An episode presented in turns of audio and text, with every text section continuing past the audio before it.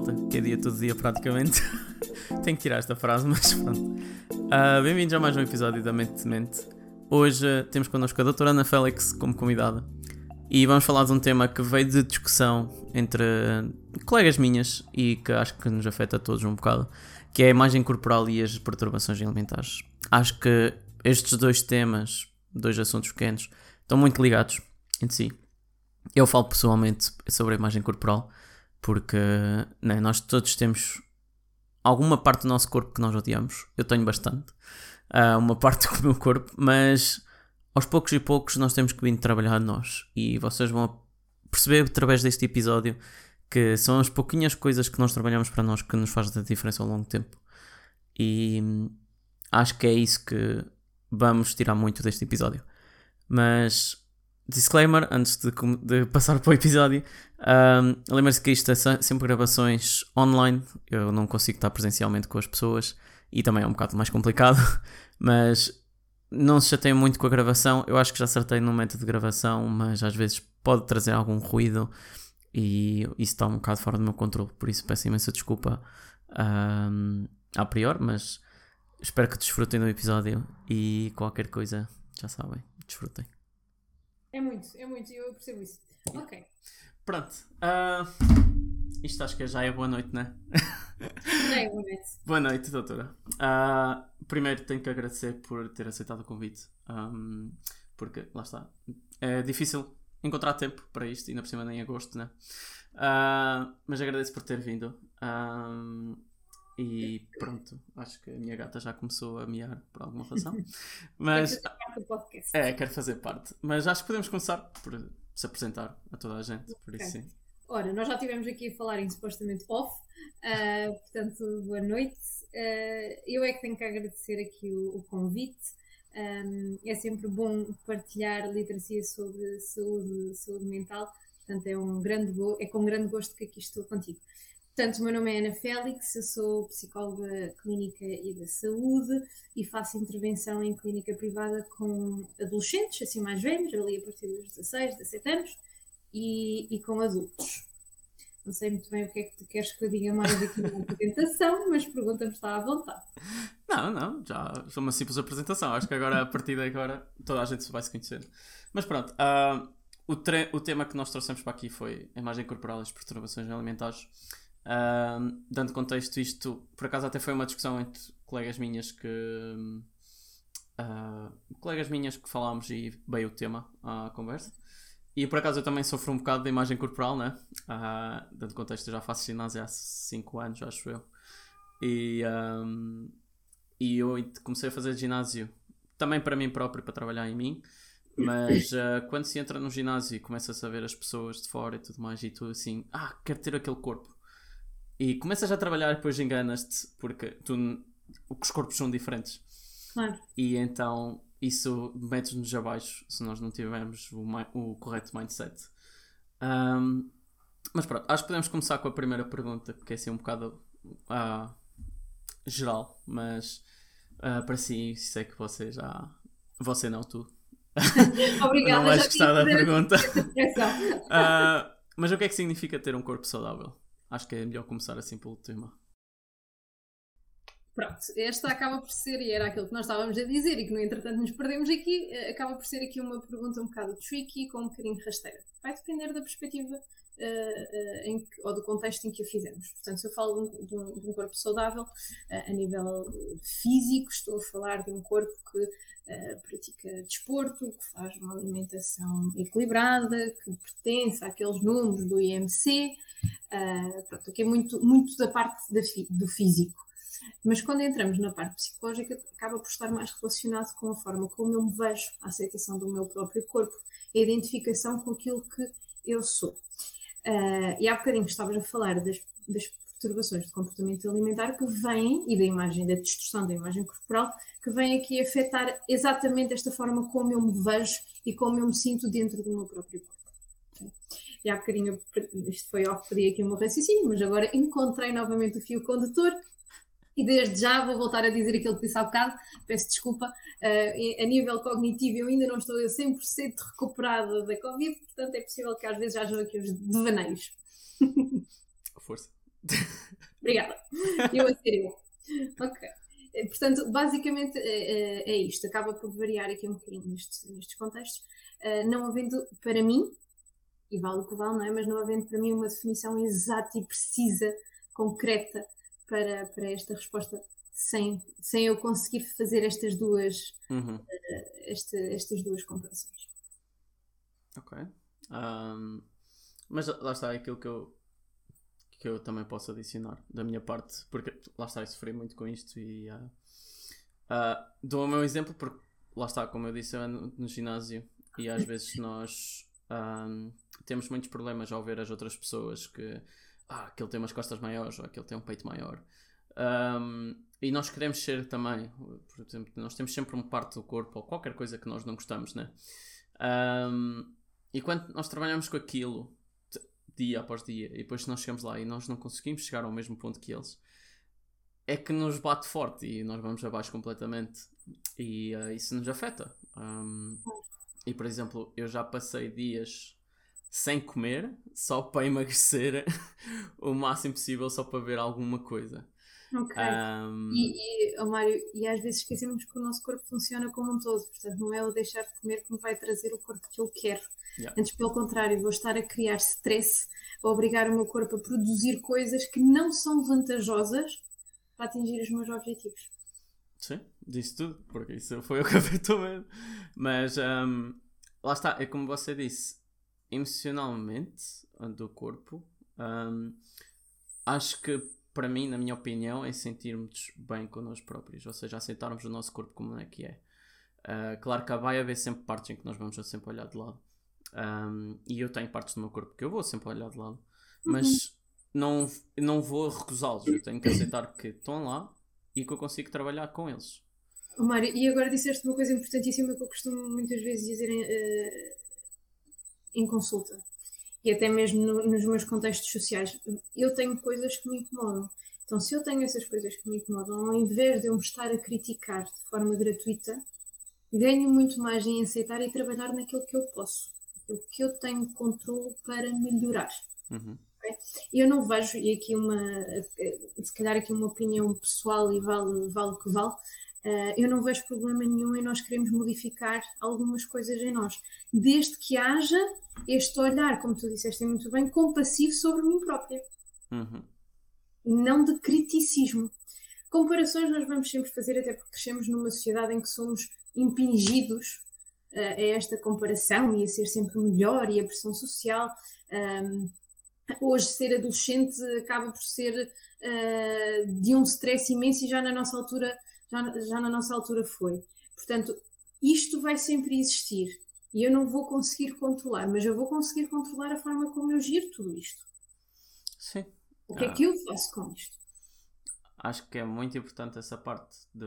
Porque isso também traz-nos uh, autocontrole entre nós e auto-amor. Porque se nós conseguirmos olhar dessa forma, mesmo a nossa autoestima vai ser muito melhor. E, uh, e isso também vai nos deixar afetar menos por, por esses, uh, essas razões que agora você estava a dizer, uh, do, das redes sociais, que é muito. Uh, nós somos bombardeados com redes sociais e as redes sociais é, é o nosso tempo neste momento. Já nem falo de Facebook, mas Instagram, que é pior. Sim. Ou TikTok ou qualquer coisa. Sim, sim, são um, as que hoje, hoje têm foco. Sim, mas por exemplo, existem coisas que às vezes nós nem damos conta que também fazem-nos afetar o nosso ponto de vista, que é os filmes. Uh, os filmes para mim são horríveis porque né, vemos aquele gajo todo bombado e tudo assim. Ah, quero ser o super-homem também. E... Só que eu não tenho 1,70m ou 1,80m nem nada disso. Mas, um, mas acho que isso nos afeta bastante. Um, e lá está. Existe, se nós conseguirmos esse autocontrole e olharmos para esse nós próprios e amarmos e aceitarmos os nossos corpos. Claro que é uma coisa muito difícil, não é de um dia para o outro. Não é de olhar para o espelho e dizer eu aceito-me, estou bem. não. Uh, requer muito. E, uh, e sou sincero, tipo, após imenso tempo, já aceito o meu corpo pelo que, pelo que é, mas ainda há trabalho para fazer. E vai sempre andar trabalho. Vai sempre haver. Nós vamos ter sempre, independentemente se estamos a falar a nível físico ou a nível emocional, nós estamos em processo, em constante processo de de crescimento. Aliás, só no dia, e desculpem-me este, este hum, puxar à, realidade, mas só no dia da nossa morte é que nós deixamos de investir em nós próprios. E não deixamos, entre aspas, não é? Porque até lá nós vamos estar em constante crescimento, em, em constante mutação, em constante mudança, em constantes um, movimentos de resiliência ou de resistência. Vamos estar sempre em adaptação. E por acaso isso é um ótimo take, esta situação. um, mas sim, concordo consigo. E lá está. Uh, estas situações, uh, como no seu tempo, apesar de não haver muita diferença de anos. Mas... Eu senti uma velha com essa frase, com a aplicação dessa frase. Sorte é que eu não me incomodo. Ah, ok. Adoro envelhecer. Hum, interessante. Sim, é interessante. ninguém gosta de envelhecer, ou quase ninguém. Eu pessoalmente acho, acho imensa piada e tô, eu costumo dizer, até às vezes aqui em consulta com, com os clientes, eu estou ansiosa por começar a ter cabelos mesmo brancos e poder transformá-los em espumas com cor de rosa, roxas, azuis, portanto eu acabo sempre por sair aqui um bocadinho da caixa exatamente por esta aceitação do corpo. A aceitação da velhice. Falo e ainda não estou lá, portanto posso vir a morder a minha língua. No entanto, projetando-me, é assim que me vejo. Mas é um ótimo take. É, é um, é trabalho, um trabalho eh, que você faz, que tu fazes uh, a ti próprio. sem dúvida, sem dúvida. Um... Voltando aqui para as patologias do comportamento alimentar e da, da, parte da imagem. Estavas a falar há bocadinho dos filmes. Um, e, uhum. e deixa-me pegar aqui nesta questão e falar um bocadinho até de filmes de animação, não é? Eu cresci com a Disney em que todas as princesas eram lindas e maravilhosas, magras, bonitas, fantásticas, com o seu príncipe encantado. E quando, quando começamos a viver a vida real, coisas não são dessa forma. E à medida que nós vamos envelhecendo, e agora pegando aqui novamente aqui, eh, desculpa, redundância, voltando a pegar aqui na, na questão do envelhecimento, a verdade é que os nossos corpos se vão mudando ao longo do nosso processo de envelhecimento. E aquilo que eu conseguia atingir com os meus 15 anos, não consigo agora com quase os meus 30. Eu lembro-me de comer, comer, comer, comer, comer e não engordava. A partir do momento em que eu entrei nos 25 anos, o meu corpo começou a mudar. E eu comecei a pensar: hum, isto agora já não é tão fácil como era antigamente. Ou eu assumo o controlo, ou eu vou-me perder.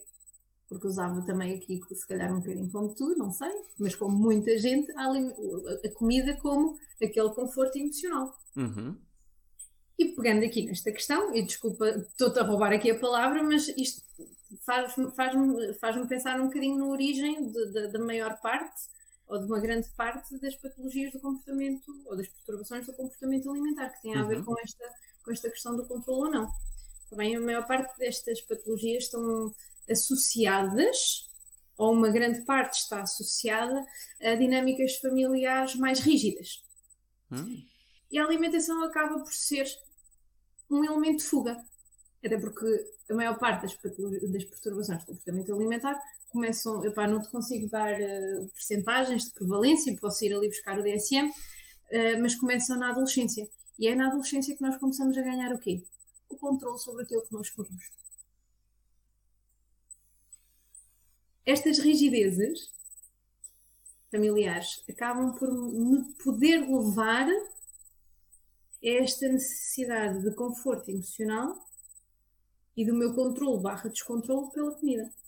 A forma como eu vejo a comida. Não a vejo como algo nutricional, biológico, eu preciso comer para ganhar energia, para ter energia, para o meu corpo funcionar, nós uhum. precisamos de, de, de, desses, dos nutrientes todos, mas também para ir buscar este conforto emocional, porque não o ir buscar em nenhum outro sítio. Ou é escasso. Hum. Por acaso é interessante esse ponto de vista. Ok. Muito interessante. Não, mas. Uh, lá está, mas acho que. Agora, agora, se calhar, virando um bocado o sentido também das suas perturbações alimentares. Um, você tá, tu estavas a pegar muito na relação de comida de conforto, né? Muitas das vezes também eu visto o fast food como comida de conforto, ok? Mas não é uhum. isso que eu quero pegar. O que eu quero pegar é as pessoas que às vezes por causa da sua imagem corporal deixam de comer praticamente. Ou, uhum. ou sinceramente de, comem muito pouco e já vi muitas pessoas, e conheço pessoas pessoalmente, que uh, a imagem corporal delas é má por causa de comentários fora, um, tanto família, tipo como amigos ou qualquer coisa, não é? Porque nós temos sempre aquela aquele sentido quando vamos à família ver os avós ou qualquer coisa e depois nós sempre recebemos os primeiros comentários é nunca estás bem, é tipo, ah, estás mais gordinho, estás mais magro, estás mais uhum. forte, tá, estás, estás a ganhar barriguinha, não estás? Olha, uh, isto é uma questão muito cultural, ok? No, no português é, é muito de mesa, é muito de comida, é pois. é muito de gastronomia. Também não nos podemos esquecer desta parte. Sim, sim, mas um, lá está, tipo, um, existe pessoas, que, pessoalmente que eu conheço, que comem e vomitam logo, diretamente. Uhum. Um, porque dizem que comer, um, pronto, faz-lhes gorda, ou que tipo, não conseguem, uhum. não querem ver aquilo. Um, e não sei qual é que é o teu take em relação a isso também, te, à parte da comida de conforto, de, de deixar de comer. Ambas as situações acabam por ser formas de controle. Hum. Uma por restrição, outra por excesso. Ok. Não deixa de ser uma relação que eu estabeleço com a alimentação. Hum. Deixa-me, tu falaste aqui da bulimia e eu acho sempre muito interessante falar da, questão que um, uma pessoa com, com bulimia nervosa não tem que ser obrigatoriamente magra. Está bem? E às vezes podemos desvalorizar Uh, desculpa, saio aqui um bocadinho da, da, questão que tu me colocaste. Vai. E às vezes tendemos para uh, uh, não dar atenção a isso. Está bem? Porque hum. eu continuo a comer. o, que é, o que é que, o que, é que um, caracteriza a bulimia? Exatamente os comportamentos purgatórios ou não purgatórios. O vomitar, o tomar laxantes, o praticar exercício físico em demasia, Portanto, vai variar com estes, com estes comportamentos. Eu não tenho que ser obrigatoriamente magra para ter bulimia nervosa. Bem? E eu também posso ter este tipo de comportamentos, eh, não falando dos de restrição, mas dos de excesso, com comida saudável. A comida de conforto pode ser a comida saudável também. Hum. Deixa-me deixa fazer esta pergunta simples, porque se calhar muita gente uh, pode não saber. Mas já que estamos no tópico, uh, pode explicar ou definir a bulimia? Acho que disse bem. É bulimia nervosa, mas, uh, a, bulimia, bem, mas a bulimia nervosa eu não te consigo dizer. Vai da Books, que se me deres aqui um segundo eu vou-te buscar o DSM. Não é preciso ser da Books, é pode ser books. às tuas palavras. Um, a bulimia nervosa é muito, é muito é caracterizada por comer em excesso durante um período de tempo uh, estipulado. Eu agora não tenho aqui presente na minha memória, creio que são duas horas. Normalmente este tipo de comportamento é feito mais às escondidas, ok? E depois pode ter então os comportamentos purgatórios, que são o vomitar, o, o tomar laxantes, ou os não purgatórios, excesso de exercício físico, um, e agora não me estou aqui a recordar mais nenhum. Uh, e agora não me estou mesmo a recordar de mais nenhum. Desculpa. Não é, tem mal. É, nem, nem, sempre toda a informação está nas nossas cabeças e ainda bem que senão estávamos tramados. Uh, e, e, quando é para definir critérios é sempre melhor nós irmos buscar as coisas direitinhas aos livros e agora não tenho aqui presente não. a 100%. Eu só perguntei porque às vezes as pessoas podem ter saber o que é que elas estão a passar, mas às vezes não saber o que têm. Um, e é por isso que eu às vezes gosto de definir bem as coisas, porque às vezes as pessoas podem estar a ouvir e dizer assim: Ah, eu sei, eu tenho isto, eu passo isto, mas nunca soube o que é que é. Ok. É... Mas atenção que isto não é um diagnóstico, também para claro. fazer um diagnóstico tem que preencher uma data de critérios, que eu não os vou nomear até porque não sei, não sei de cor.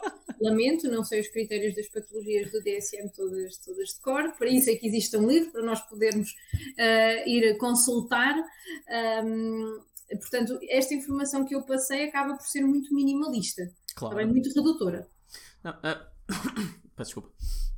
Mas achei interessante o take. Um, por acaso nunca tinha ouvido falar, sinceramente, da, da bulimia nervosa, acho que é assim. Uhum, é uh, nunca tinha ouvido falar e pessoalmente já vi pessoas que têm algumas coisas em relação a isso e uh, por acaso é interessante esse ponto. Um, mas lá está, tipo, as perturbações alimentares têm esse seu take, né? E acho que, de certa forma, às vezes, acho que nós já pegámos nesta, nesta situação, mas, por exemplo, eu pessoalmente, quando deixei de comer, isto, ah, como você disse, isto também nos afeta de outras formas também. Não é só tipo, ah, eu vou deixar de comer para atingir o nosso corpo, uh, para atingir o corpo que eu quero. Mas às vezes deixar de comer é deixar de ter os nutrientes em que nos faz pensar, em que nos faz ter o raciocínio certo e tudo mais. Uh, por exemplo, eu lembro-me de tomar decisões precipitadas ou qualquer coisa por não ter energia de comida. Né? Uh, o arroz é uma fonte importante, é uma fonte muito importante de, de energia, que é de uhum. hidratos de carbono.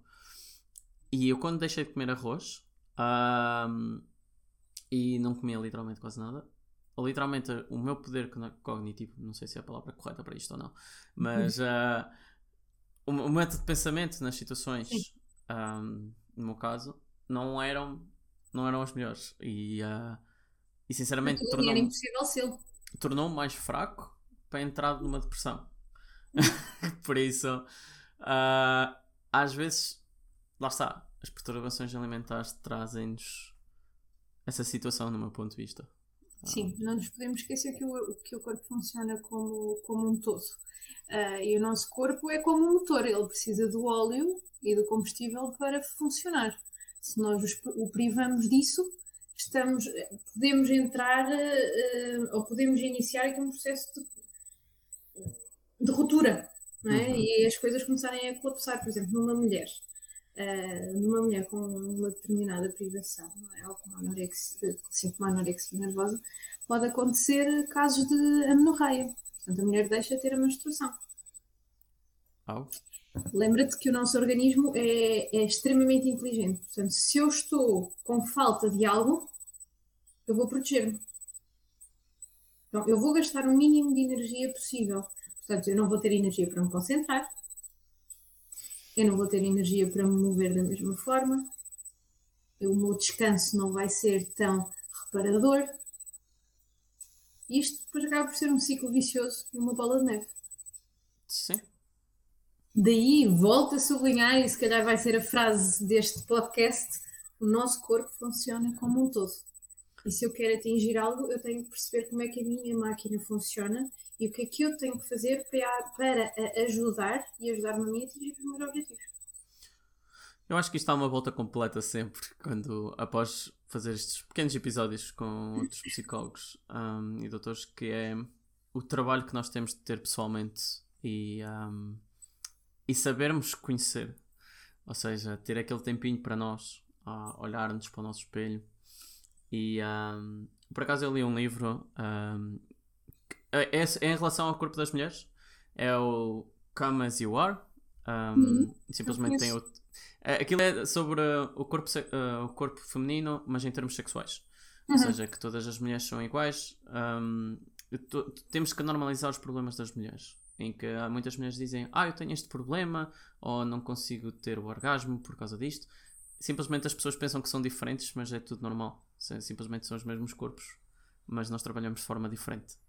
Um, e então, tu como as you are, existe-me lá uma, uma frase. É direcionado para mulheres, mas eu gosto de ler sempre para conhecer também um, esse sentido. Que é, ela diz mesmo para olharmos para um espelho, uh, sentarmos já à frente de um espelho e começarmos a admirar. Um, e retirar os takes sobre isso. Ou seja, sentarmos no espelho à frente e começarmos a admirar, a falar com nós próprios. Pode ser muito estranho no início, pode ser muito uh, né, olharmos para nós até. É, não é? Desconfortável. Mas ao fazer isso, faz-nos tornar mais confortável com nós próprios, falar com nós próprios, porque às vezes é difícil nós olharmos a nós e falar connosco. E um, por acaso é um take muito interessante. Ela depois leva isso um bocado mais à frente, mas acho que isso já é outros pormenores, porque pronto, já é um, é um livro sobre um, a vida sexual das mulheres, praticamente, e o seu corpo. Um, mas é um importante take que acho que é importante se fazer para as pessoas, para se conhecer a nós próprios e tudo mais. Às vezes temos medo de tirar uma camisola à frente do espelho. Eu muito, durante muito uhum. tempo eu não conseguia ter um espelho em casa porque não conseguia. E eu tenho que estar sempre com uma camisola vestida. Eu vou para a praia com uma camisola. Uh, e então, às vezes, esse é dar sempre a volta, que nós temos de estar sempre connosco próprios. E, e, e Mário, isso é um processo que leva, que leva, ou pode levar muito, muito tempo. Obviamente que cada percurso é um percurso, cada pessoa é uma pessoa e, e os processos vão ser sempre difer diferentes exatamente por causa disso. Todos nós temos as nossas próprias idiosincrasias. No entanto, é muito importante nós fazermos este processo. Demoremos o tempo que demoramos. Ok? E eu costumo dizer aos meus clientes: não me interessa o tempo que vamos demorar a chegar lá, eu sei que vamos lá chegar. E esta volta a pegar na questão da compaixão, não é? De, de, de, eu ser compassiva comigo própria e aceitar que eu às vezes vou conseguir fazer isso e vou conseguir ver o meu espelho e até aceitar-me e sentir-me bem. Há vezes que eu não vou conseguir fazer isso. Isso não significa que está tudo perdido e que eu sou insuficiente e que está tudo mal. Uhum. Significa simplesmente que naquele momento eu não estou a conseguir ver como eu gostaria de ver. Então não desistir, não pôr os braços para baixo e, e ceder aos nossos medos, às nossas construções uh, mentais, e tu sei que já fizeste aqui um podcast sobre pensamentos intrusivos que acabam uhum. por entrar na linha do modelo que eu, que eu utilizo, e isto tem a ver com exatamente esses pensamentos intrusivos, tem a ver com a ativação de crenças ou esquemas que eu estou a fazer, portanto, uh, aquilo que me guia na minha interpretação do, do, eu, do meu mundo interno e do meu mundo externo, está, está tudo a ser ativado. E estou-me a deixar ir por aquilo que eu mais receio e não por aquilo que efetivamente está à minha frente, que sou eu própria. Às vezes eu preciso ter tempo e principalmente, eu acho que é aqui que a psicologia uh, ganha muito, muitos pontos, estabelecer relações de segurança e de confiança. Hum. Porque é isso que nós fazemos aqui, estabelecemos essas próprias relações e permitimos à, à pessoa que se possa abrir nas suas vulnerabilidades e que tenha o tempo e o espaço para se curar, para se aceitar. Se calhar mais aceitar, eu não gosto muito da palavra cura. Aceitar aquilo que, que ela é e o que é que pode fazer então para se ver ainda melhor. E para aceitar que vai ter recurso, está bem? Todos os processos de intervenção pressupõem recaídas. Uma recaída não é um falhanço total do processo, simplesmente significa que eu tenho que olhar para ele de uma forma, se calhar, diferente, porque pode estar a surgir um novo input que eu não considerei e me pode estar a alterar um, a resposta. Eu estou a dar um problema que, que já não é o problema inicial. Uhum. Okay? Atenção a esta coisa das recaídas. Eu tenho muitas pessoas que, que às vezes chegam aqui e dizem, ai, mas eu sinto-me pior e não sei o quê. Eu sou uma pessoa muito entusiasta, portanto começo logo a nomear as coisas, as coisas boas que a pessoa conquistou. E digo, ah, fogo, afinal não está assim tudo tão negro. Não, não está. Uma recaída é só uma recaída. Não é a perda total do processo. E é importante esta, esta, esta mensagem em todas as patologias, como é óbvio, então nesta, uh, por causa da criação da relação de segurança, não de rigidez, de segurança. E acho que, não parecendo muito clichê, uh, mas estavas a falar das recaídas, uh, mas é aquela frase muito, muito falada, que é para nós darmos. Às vezes precisamos dar um passo atrás para dar dois passos à frente. Uhum. Pronto. Uh, às vezes custa e é muito difícil uma pessoa aceitar que vamos, estamos numa recaída em vez de estarmos a melhorar. E é difícil. Uh, falo isso pessoalmente, né? Também. É por isso que. mas. Uh, mas. Mas sim, é um trabalho constante. Um, e acho, acho muito interessante o teu take em relação a a psicologia, que é arranjar aquela hora, o, o tempo, em que podemos dizer o que nós quisermos e estamos com uma relação, como é que tu disseste? Uma relação segura. De, segura, de confiança. Que acho muito interessante. Um, por acaso, isso foi a, quando tive a minha primeira consulta com uma psicóloga. Uh, foi muito estranho para mim, porque eu nunca tinha falado assim com ninguém. E simplesmente a primeira coisa que eu fiz antes de entrar no escritório foi: Eu vou deitar toda a caca que eu tiver dentro da minha cabeça. tipo, nem quero saber. Eu já estava. Muito interessante, adorei. Eu já estava tão. Na altura estava muito desesperado, não sabia o que fazer e um, estava mesmo sem um fim. Uh, e eu cheguei lá e eu, mesmo antes de entrar na porta, eu vou deitar tudo para cá para fora. Não sei quem é que é, quem é que é, não sei como é que se chama, nem quero saber. Vou deitar tudo para cá para fora. Um, e às vezes é importante fazer isso. Eu sei que às vezes é complicado umas pessoas abrirem-se e há certas pessoas que têm um bocado de medo de se falar, de falar com outras pessoas, Uhum. mas lá está, como tu disseste, acho que é um ótimo, uma- um ótimo take sobre isso, que é a relação segura entre psicólogo e tudo mais. Mas um, dando aqui um bocado a volta à questão agora. Sim, divagámos completamente, eu disse-te. Eu divagava imenso. Não, eu acho que nós manti- mantivemos pelo, pelo tema. Praticamente. Hum, Mantivemos. Mais ou menos. Não, primeiro. Pronto, mantivemos. Mas agora nós já estivemos a falar aqui um bocado sobre as perturbações alimentares. Estivemos a falar daquela situação nervosa que eu já me esqueci do, do Da bulimia, da anorexia nervosa. Oh, muito bem. Ah, o corpo saudável, que é o físico e também o emocional, que às vezes precisamos de amar. Uhum. Queres acrescentar? não. Queria só acrescentar aqui uma coisa eh, relativamente hum, esta parte das patologias que eu acho que temos que ter muita atenção e tenho, tenho chegado algumas pessoas eh, exatamente com, com, esta, com esta problemática que é a compulsão, ok? o binge eating, que está muito relacionado, ou pode estar. Temos que ter muita atenção aqui às restrições alimentares, aquelas dietas que são mais restritivas, porque se houver algum, alguma forma de compensação, a pessoa. Não, desculpa.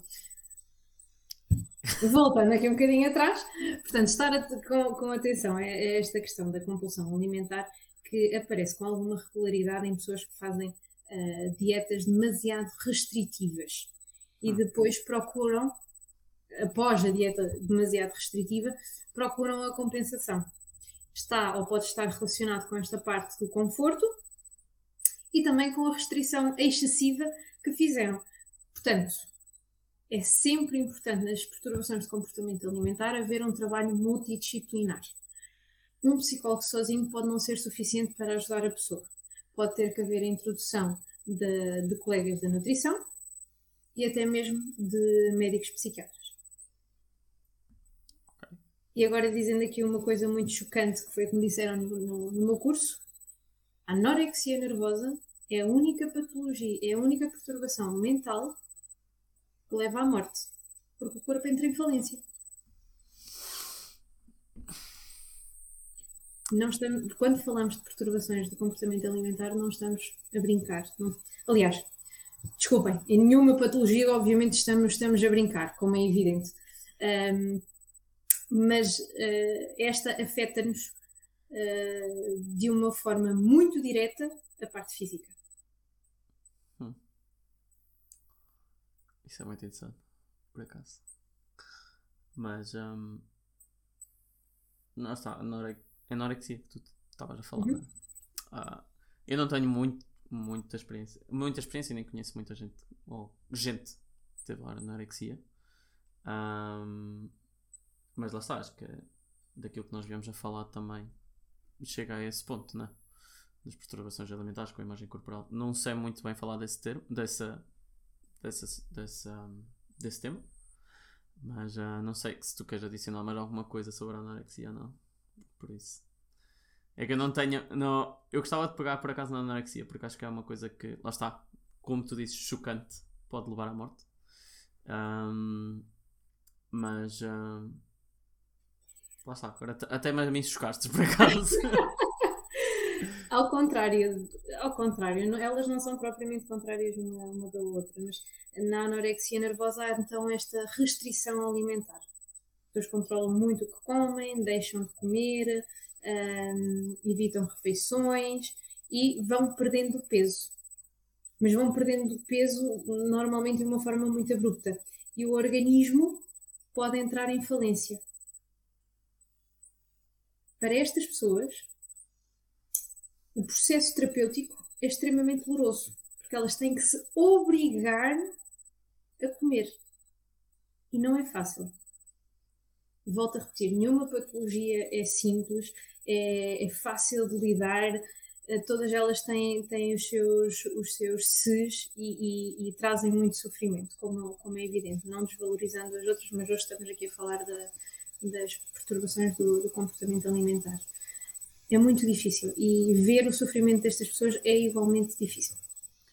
Sim, estou a tentar. né, Às vezes temos a facilidade de comer, né? quando dizem Se um médico chegar ao pé de mim e disser: Olha, come mais, claro que eu vou comer. Jesus sabe. O médico é a minha desculpa, não é? Mas agora, pessoas não é. Agora, o take simplesmente ao contrário é muito interessante. E acho que, sim, bastante complicado para tu recusares e forçaste a comer. Acho que é uma luta. A relação com a comida destas pessoas é uma relação de controle. Portanto, elas estão a sentir-se constantemente desconfortáveis e quase como se estivessem a ir contra elas próprias. Fantástico. E acho que depois é a partir daí, acho que é mesmo procurar ajuda, como tu dizes. Uhum.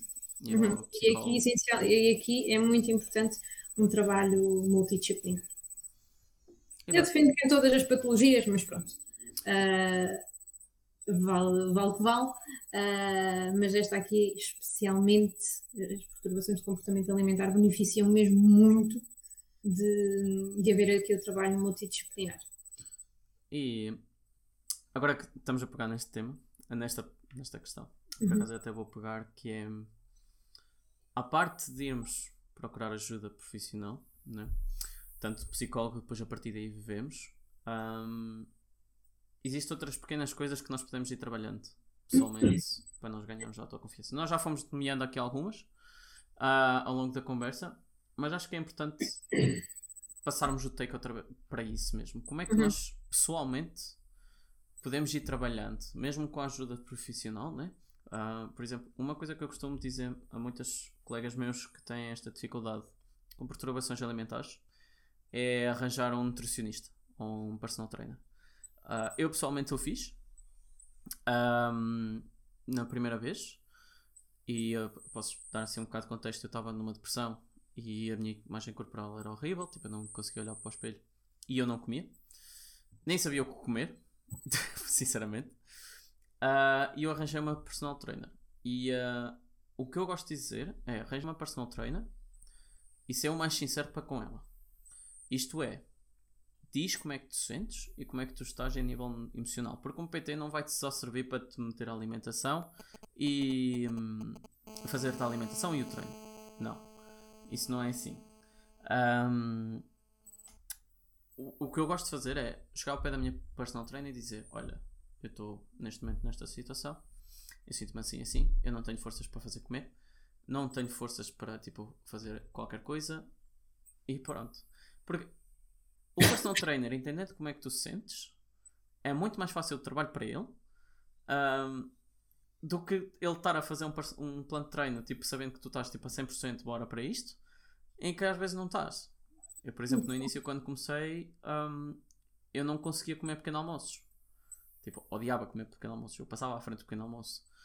E um, com a minha personal trainer fui aos poucos e poucos adicionando o comer. Porque eu disse-lhe, pai, não tenho forças amanhã para comer. Porque tipo, nem a minha motivação para ir para o ginásio já é, já é pouca. Quanto mais fazer comer.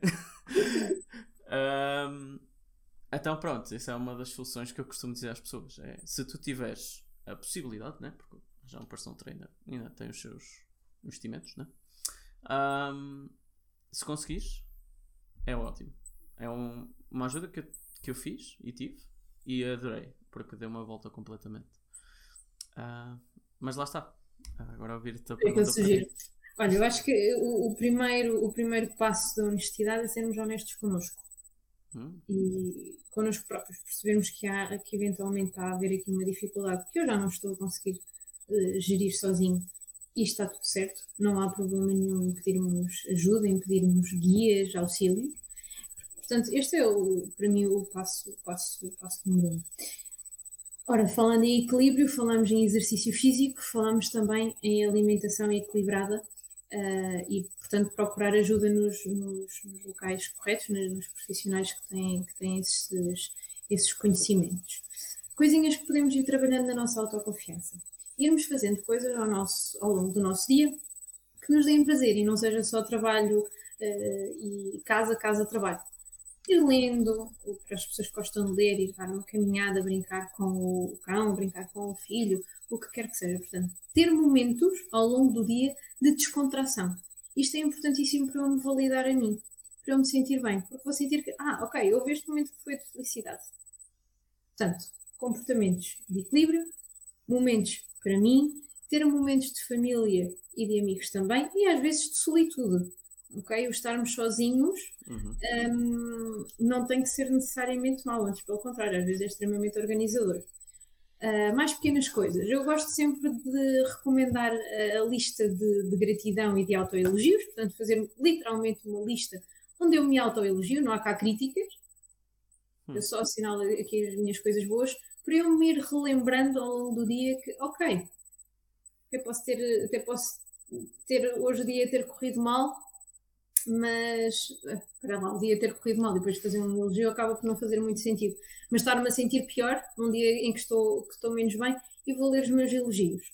Posso também ter aqui um diário em que posso fazer esta questão do chego ao final do dia e aponto as coisas boas que, que, que aconteceram e as aprendizagens que fiz com as coisas menos boas.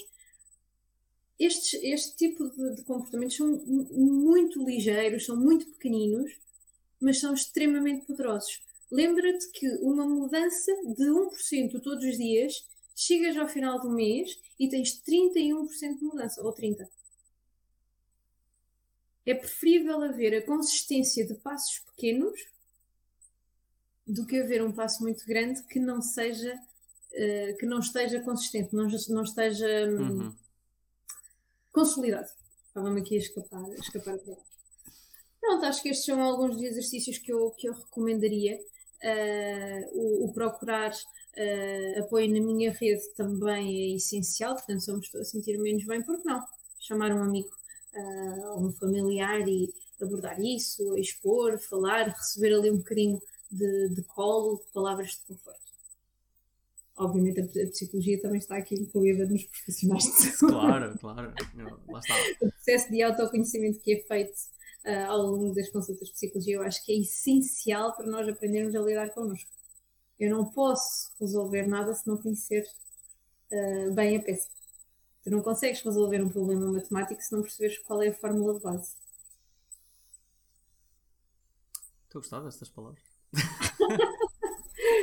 Gosto de fazer aqui algumas analogias uh, com com, com matemática e eu tenho muitos, muitos programadores, portanto eu tenho que me safar aqui nesta, nesta parte da, da lógica que às vezes me deixam encrencada. Mas, Nós, programadores, temos muitos problemas.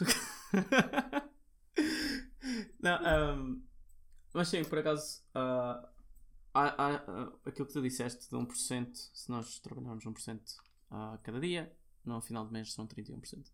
E uh, por acaso relembraste-me de uma citação que, pronto, eu tinha gravado o episódio de, de ansiedade Uh, e a doutora falou de se nós ocuparmos sempre 10 minutos só para nós durante o tempo, durante o dia, nós vamos chegar ao final do dia a sentir muito melhores do que nós não tivermos tempo nenhum para nós e chegarmos ao final e termos todo aquele tempo. É por isso que a ansiedade, na altura era ansiedade, né?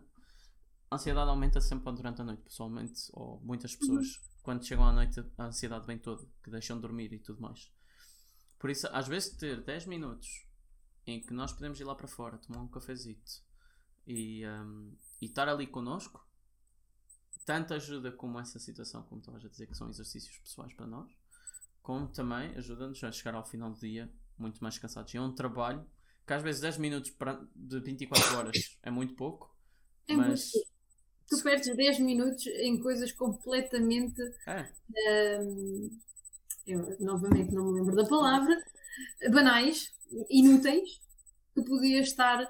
Obviamente que o nosso dia não tem que ser as 24 horas rentáveis e eficazes, ok? Claro, é bom nós também termos momentos inúteis. No entanto, nós podemos aproveitar um pedacinho desse tempo para fazermos estes pequenos exercícios, para nos focarmos connosco próprios, para sermos, volto a repetir, compassivos connosco mesmos, para não sermos autocríticos. Normalmente somos os nossos críticos número, número um. Sim. As piores coisas. Se calhar tu vai, tu, eu e a maior parte das pessoas, quando eu disser isto, vai se identificar. Há coisas que eu digo a mim própria que não diriam a ninguém. Portanto, os nossos fantasminhas, as nossas vozes internas, uh, podem ser muito mais connosco. Daí seria importante eu conectar-me com esta questão dos elogios, com as coisas que eu sou grata, com as coisas que eu fiz bem, as minhas próprias conquistas, ok, afinal não é tudo mal. nós, nós próprios é que nos conhecemos melhor, não é nenhuma, Uhum. nenhuma outra pessoa. Sem dúvida. Mesmo que nós, os nossos pais, que nós tive- estiveram lá desde o dia 1, não nos vão conhecer, não nos conhecem tão bem como nós conhecemos a nós próprios. Uhum. E Exato. então hum, é sempre importante ter esse tempo para nós, para nos conhecermos e, hum, e questionarmos a nós próprios. E lá está, é sempre a volta, é sempre nós, né? Ah, é por isso que eu.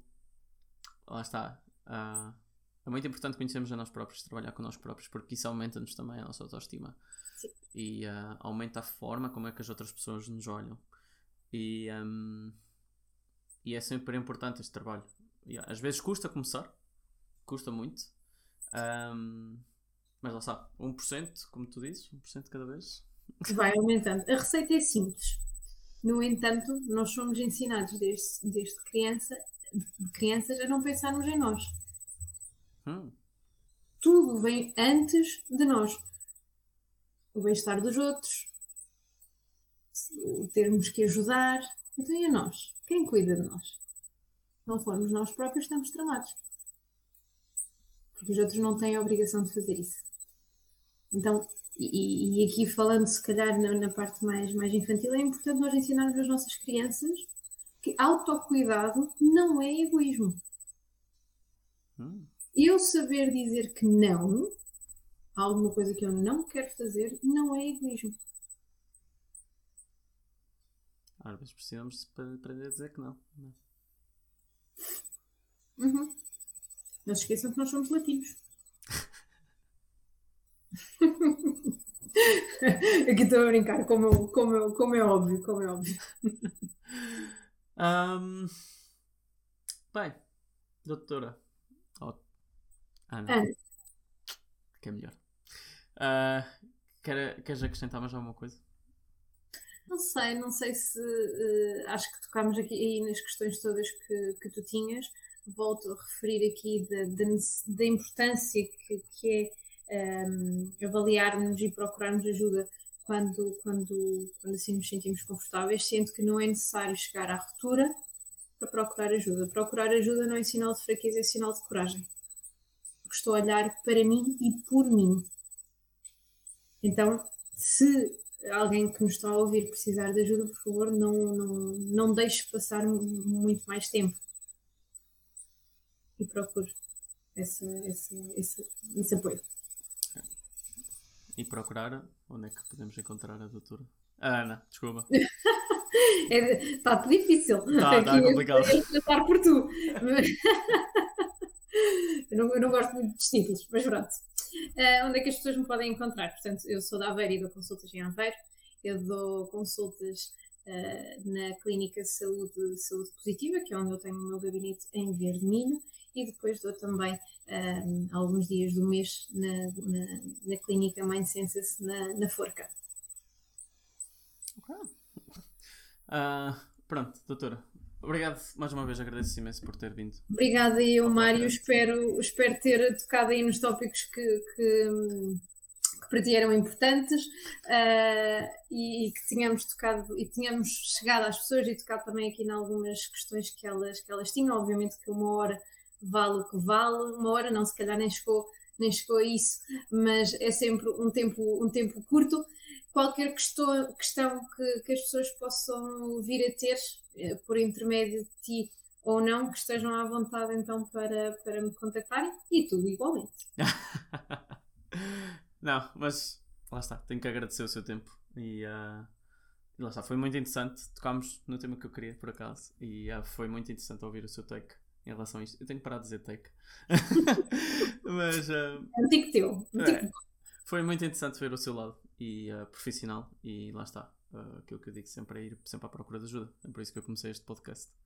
Por isso é. Aliás, deixa-me deixa terminar com Ui. uma coisa. Há bocadinho eu estava, estava a falar de, de- lo- de- da origem, ou da possível origem das patologias do comportamento eh, alimentar, que estavam muitas vezes relacionadas com as, com as dinâmicas familiares. Portanto, é, é, é é igualmente importante eu realçar que num processo de intervenção estas dinâmicas também vão ser trabalhadas.